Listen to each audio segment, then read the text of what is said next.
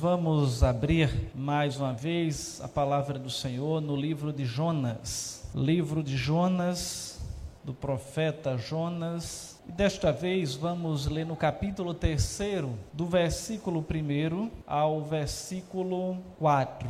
Jonas 3, de 1 a 4.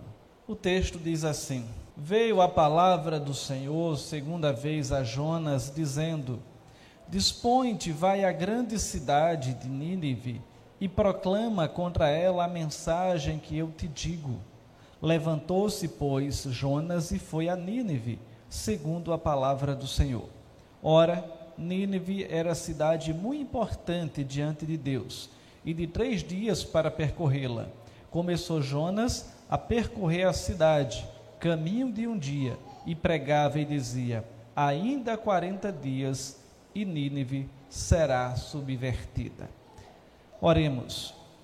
Senhor, obrigado pela tua palavra e agora nos orienta por meio do teu Santo Espírito para que teu povo que aqui se reúne seja edificado pela tua palavra e nos faz um mero instrumento de maneira que a tua palavra seja ela que faça a diferença na vida de cada um dos que aqui estão e não aquilo que porventura possa ser proferido por este que fala. No nome de Jesus, nós assim rogamos o teu nome. Rogamos que o Senhor nos ajude a entendermos e vivermos o que o Senhor tem por meio desse texto para nós. Amém. Irmãos, quando olhamos para o profeta Jonas, nós, à luz de outro texto que é da, lá do livro de Reis, no capítulo 2, capítulo 14, ou melhor, Segundas Reis, capítulo 14, versículo 25, vamos encontrar que Jonas, ele era filho de Amitai, um nativo de um vilarejo situado a 5 quilômetros em direção a noroeste de Nazaré e dentro das fronteiras da tribo de Zebulon. Então vamos encontrar essas informações a respeito de Jonas fora do livro que ele escreveu. De forma que ele profetizou também na época do reinado de Jeroboão II e antecedendo imediatamente o profeta Amós. Ele foi então alguém que tinha uma consciência nacionalista ali de defesa da nação israelita e também consciência de que os inimigos de Israel eles deveriam ser destruídos.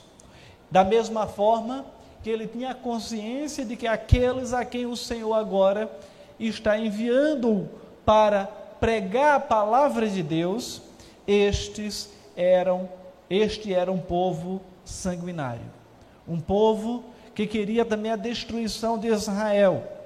E para Jonas seria uma difícil missão cumprir tal propósito, tal intento, porque ele sabia que quando Deus estava enviando para anunciar a sua palavra àquela nação, àquele povo, ele também conhecia o Deus a quem servia e sabia que ele era um Deus misericordioso e que aquele povo se convertendo, aquele povo se rendendo àquela palavra, Deus os perdoaria.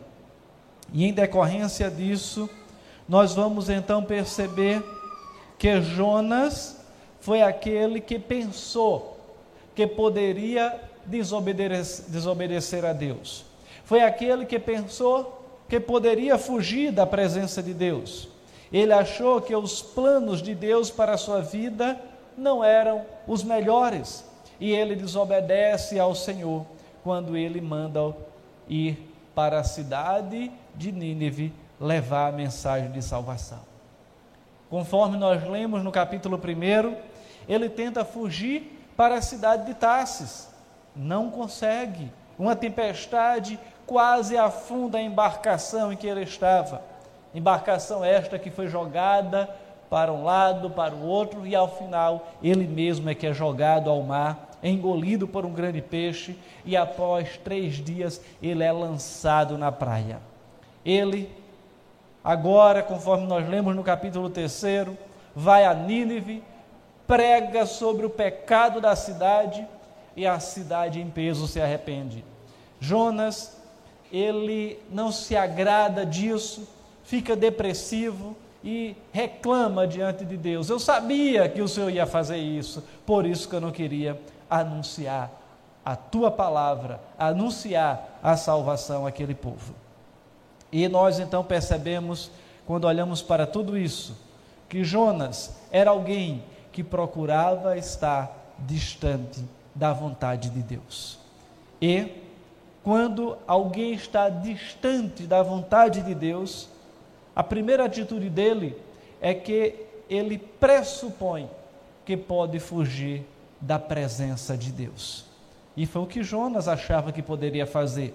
Quando olhamos para o versículo primeiro ao terceiro, em especial o terceiro, ele diz que Jonas se dispôs, mas não para ir a Nínive, mas para fugir da presença do Senhor para Tarsis. Que tolo Jonas foi, achando que poderia fugir da presença de Deus. Ele tentou fugir, mas o resultado nós já sabemos. Não deu certo o seu plano, porque ia de encontro ao plano que Deus havia estabelecido para ele. Vamos então perceber que Jonas, ele traça no seu coração aquela ideia de dizer: eu vou para, eu vou desobedecer a ordem do Senhor, porque aquele é um povo de dura serviço, aquele é um povo mau, aquele é um povo que já trouxe vários danos à minha nação, ao meu povo, e eu não vou lá pregar salvação para eles. E Jonas então traça no seu coração, na sua mente, um plano diferente de Deus e diz: Eu vou fugir para a cidade de Tarsis e lá talvez Deus não me encontre. Que tolo foi Jonas, digo mais uma vez. Porque a palavra do Senhor nos ensina, no Salmo 139, que não temos como fugir da presença de Deus. Quando a gente olha para este salmo, só para a gente ter uma perspectiva maior do que Deus é, de quem Deus é, é quando nós olhamos para o versículo sétimo e ele diz: Para onde me ausentarei do teu espírito? Para onde fugirei da tua face? Se subo aos céus, lá estás. Se faço a minha cama no mais profundo lá, do, do abismo, lá estás também. Se tomo as asas da alvorada e me detendo nos confins dos mares, ainda lá me haverá de guiar a tua mão, e a tua destra me susterá. Se eu digo, as trevas com efeito me cobrirão, a luz ao redor de mim se fará noite, até as próprias trevas não te serão escuras. As trevas e a luz são a mesma coisa. E assim segue o texto. Ou seja, é aquela perspectiva de que nós não podemos fugir da presença do Senhor. E Jonas tampouco poderia fazer isso. E Será que algum momento da nossa vida, em face da nossa desobediência, será que você também, ou eu em dado momento, será que pensamos que podemos fugir da presença de Deus? Algumas pessoas acham que pelo fato de não estarem na igreja, não estarem inscritos no rol de membro de qualquer uma das igrejas que existem, que elas podem pecar porque Deus não irá saber porque Deus não irá se importar. Mas elas talvez estão cometendo a mesma tolice que Jonas, porque Deus não é aquele que brinca de esconde-esconde. Deus não é aquele que diz: Ah, eu não estou te vendo. Não, Deus está vendo. Independente do pecado que a gente possa cometer, independente do local que nós estejamos, nós não podemos fugir da presença de Deus. E mais cedo ou mais tarde, nos, deparam, nos depararemos com a Sua presença. Então não importa dizer, eu hoje eu estou distante da igreja, eu hoje eu não leio a Bíblia, então não vou ser confrontado com a palavra. Mas é apenas uma questão de tempo. mais cedo ou mais tarde haverá esse confronto e não há como fugir dele. Seja pelo Espírito Santo nos chamando, nos convocando e dizendo, mediante a sua chamada irresistível, de dizer: agora é o tempo de você servir ao Senhor e não tem como fugir, ou no dia da prestação de contas, quando aqueles que não serviram ao Senhor também se depararão com a Sua presença. Mas não é com a presença graciosa, não é com a presença misericordiosa de Deus, é com a presença justa, punitiva, a presença que vai dizer: você não faz parte do meu rebanho, então você estará à minha esquerda e não mais à minha direita. Você vai para o local onde há choro e ranger de dentes, reservado para Satanás e os seus anjos e todos aqueles que o servem. Eu poderia acrescentar assim. Portanto, não há como fugir da presença de Deus. Em segundo lugar, quando alguém está distante de Deus, ele procura se esconder nas profundezas. Quando olhamos para Jonas, vamos perceber uma sequência. É interessante o que acontece com ele. Ele desce para Jerusalém, se a gente for seguir o texto, vamos perceber aqui que Jonas se dispôs para fugir da presença do Senhor para Tarsis e tendo descido a Jope, então ele desce de Jerusalém para Jope, ele acha um navio que ia para Tarsus, ou seja, ele desce então ao nível do mar, e depois ele ainda é jogado no ventre do peixe, ao fundo do mar, quando aquilo engoliu. Então é como se alguém dissesse: Eu vou me esconder nas profundezas e eu estarei distante da presença de Deus. Mas estas constantes descidas, elas não vão isentar também o indivíduo de fugir da presença de Deus, ou de estar longe da presença de Deus. Na verdade, essas constantes descidas, elas a, vão retratar também a vida espiritual do indivíduo. Jonas ele estava descendo fisicamente, mas também espiritualmente, quando uma pessoa ela está distante da vontade de Deus, não está no centro da vontade de Deus, ela experimenta várias quedas na sua vida. E quantos acabam por chegar no fundo do poço? Quantas pessoas estão caminhando com Deus, depois sucumbem a determinado pecado, se envergonham daquele pecado, ouve a voz de Satanás que diz que você não é digno de receber o perdão de Deus. E na verdade nenhum de nós somos, é mediante a graça, é mediante a ação misericordiosa de Deus que Ele nos perdoa em Cristo Jesus. Mas quando damos a, atenção à voz de Satanás, é quando ele diz: então você não pode estar na igreja, porque você pecou. Mas é necessário entender que a igreja ela é lugar não de santos na sua plenitude, mas de pecadores que estão procurando se santificar. De maneira que na igreja é lugar, sim, de pecador, de pecador que está procurando se consertar, de, de pecador que está procurando adequar a sua vida à palavra de Deus. E por isso, não podemos sucumbir à ideia ou aceitar a ideia de que eu pequei e preciso estar distante da igreja. O que a gente precisa é dizer: sim, eu pequei, mas eu quero me consertar. Não pode seguir a trilha que em dado momento vai me levar para o lamaçal, que vai me levar para o fundo do poço, e depois descobrir que seria melhor ter prestado atenção à vontade de Deus. Então é necessário entender, irmãos, que não há como se esconder. Em dado momento, conforme eu já disse, vai haver o confronto com a palavra de Deus e com o próprio Deus e não tem como fugir. Mas em terceiro lugar, quando alguém está distante de Deus ou distante do centro da vontade de Deus, é como se ele estivesse anestesiado diante das tribulações. quando olhamos mais uma vez para o episódio de Jonas, vamos encontrar no versículo 5, em especial a última parte, o texto dizendo assim: Jonas, porém, havia descido ao porão e se deitado e dormia profundamente.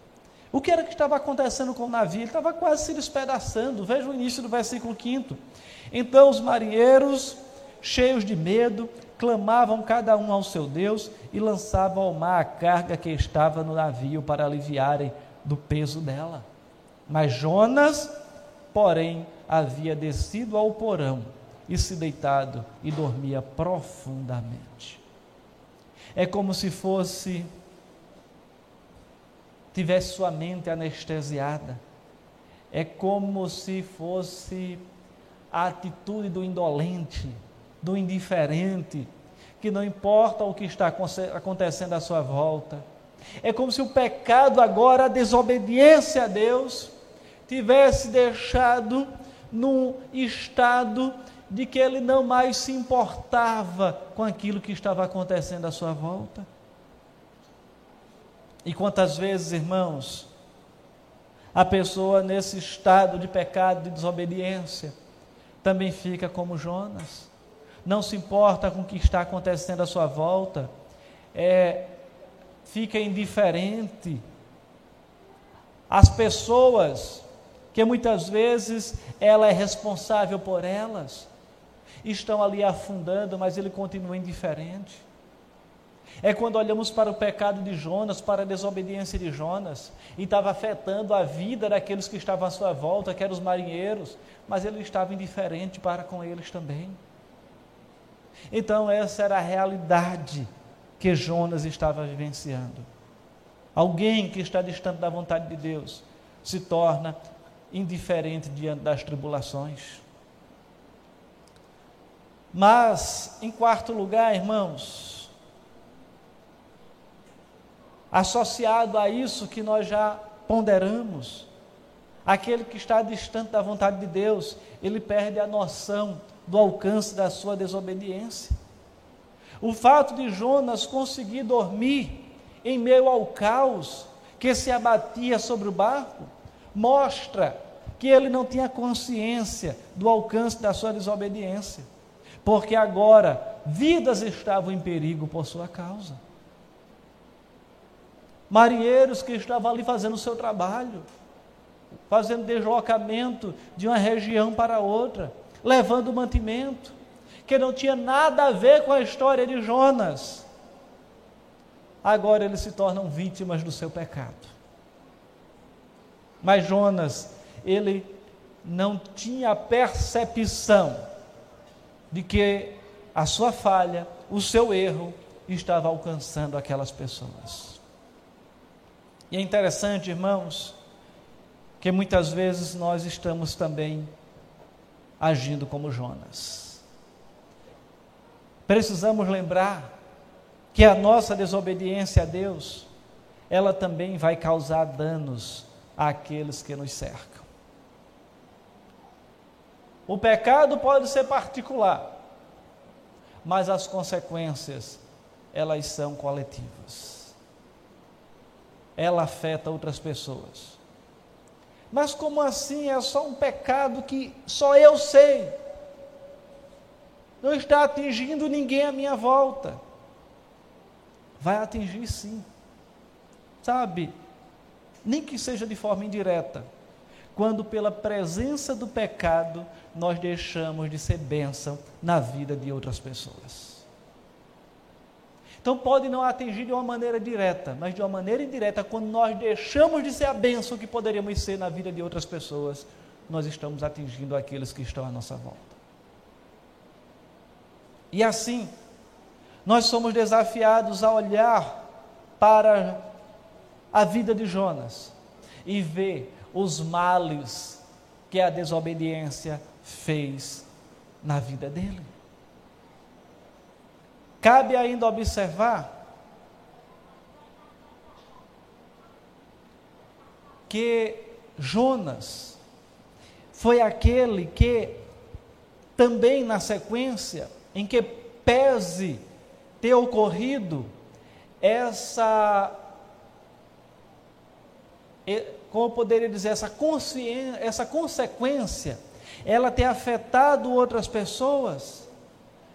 Mas cabe observar, irmãos, que no passo seguinte, ele assume a sua responsabilidade. Vamos perceber que ele reconhece o seu pecado, reconhece a sua desobediência, e diante disso, ele assume a sua responsabilidade. Veja o versículo 7. E diziam uns aos outros: Vinde e lancemos sortes, para que saibamos por causa de quem nos sobreveio este mal. E lançaram sortes, e a sorte caiu sobre Jonas. Então lhe disseram: Declara-nos agora por causa de quem nos sobreveio este mal. Que ocupação é a tua, de onde vens, qual a tua terra e de que povo és tu? E ele lhes respondeu: Sou hebreu, temo ao Senhor, o Deus do céu que fez o mar e a terra. Então aqueles homens ficaram possuídos de grande temor e lhe disseram: Que é isso que fizeste? Pois sabiam os homens que ele fugia da presença do Senhor.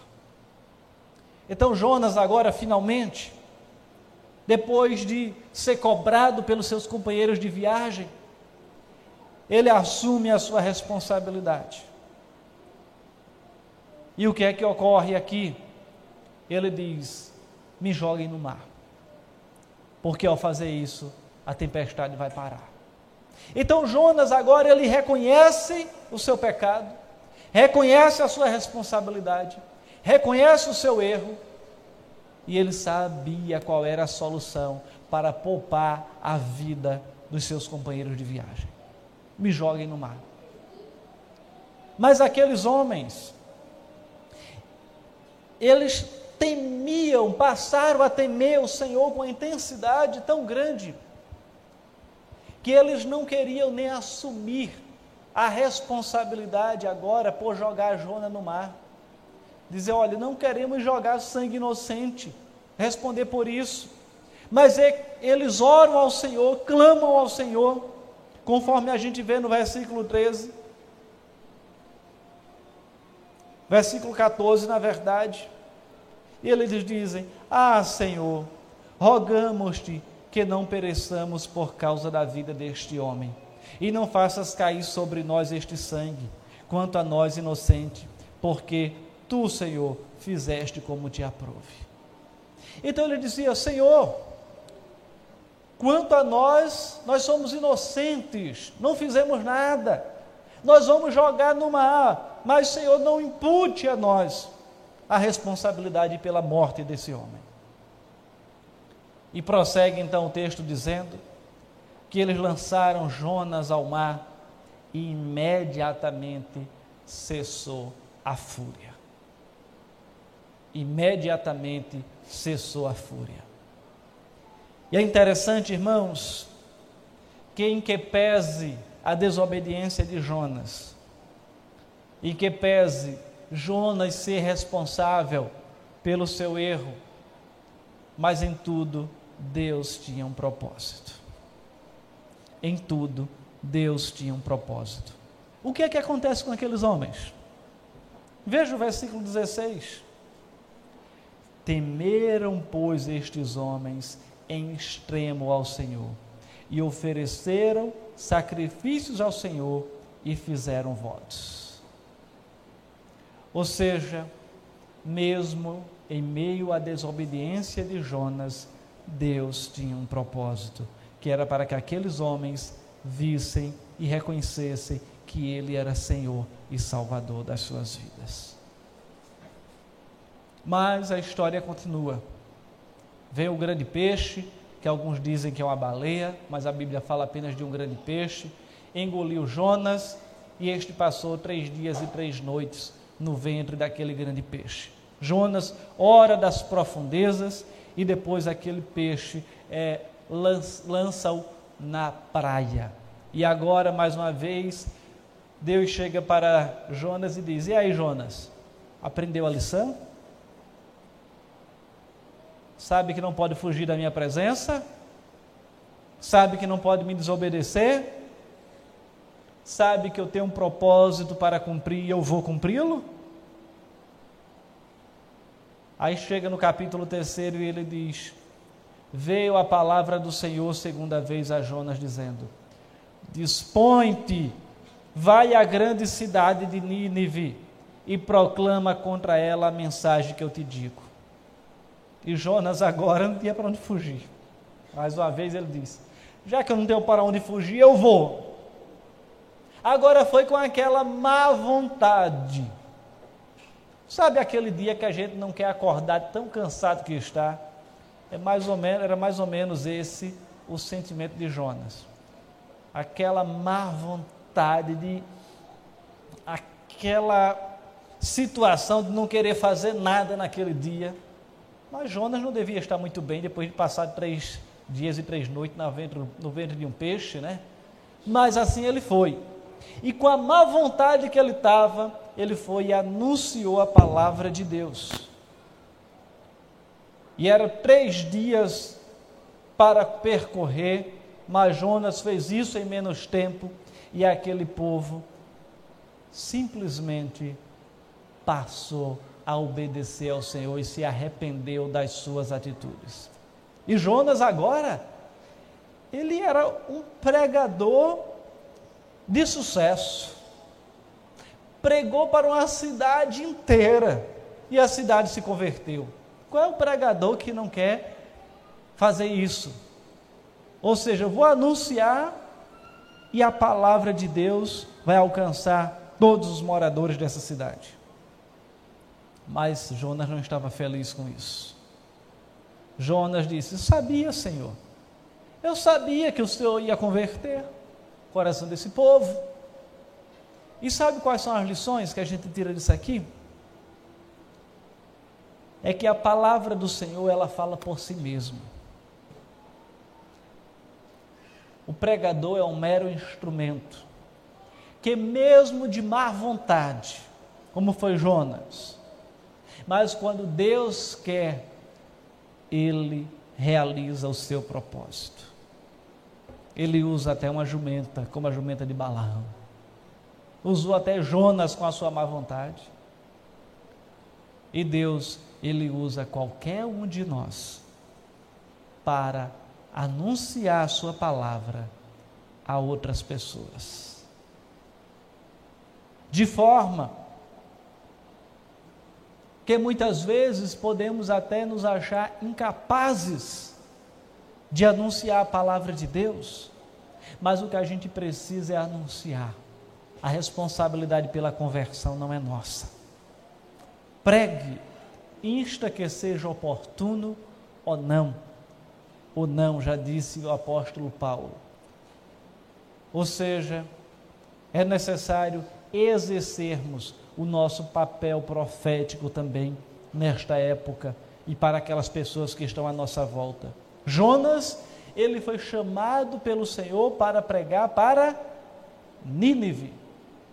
E nós somos chamados para pregar a todos aqueles que estão à nossa volta. Mas assim, irmãos, vamos então perceber que Jonas era aquele que ao final ele não sentia alegria pelas vitórias espirituais. Jonas era alguém que estava vivendo em inquietude, e a inquietude dele era devido à sua fuga do centro da vontade de Deus. E quando ele vai até Nínive e prega aquela mensagem com a tremenda má vontade, mesmo assim, Deus o usa e aquela cidade se arrepende mas ele não se alegra por isso. E nós, irmãos, uma outra lição que a gente pode extrair daqui é qual tem sido a nossa reação diante da ação de Deus na nossa vida, na vida do nosso próximo e na vida da nossa igreja. Nós temos rendido graças, temos nos alegrado diante do favor de Deus sobre nós, sobre a nossa igreja, sobre aqueles que estão à nossa volta. À nossa volta nós precisamos ter uma atitude diferente da de Jonas. Mesmo que seja alguém que esteja ali nos perseguindo, mesmo que seja alguém que seja o, a pedra do nosso sapato, nós devemos anunciar a palavra, clamar ao Senhor para que transforme aquele coração e nos alegrarmos quando o Senhor fizer isso. Uma atitude diferente da de Jonas. Que o Senhor então nos faça andar no centro da vontade de Deus. Que o Senhor nos faça entender que quando pecarmos devemos assumir a nossa responsabilidade. Que o Senhor nos faça entender que o pecado ele não atinge apenas nós, mas atinge aqueles que estão na nossa volta.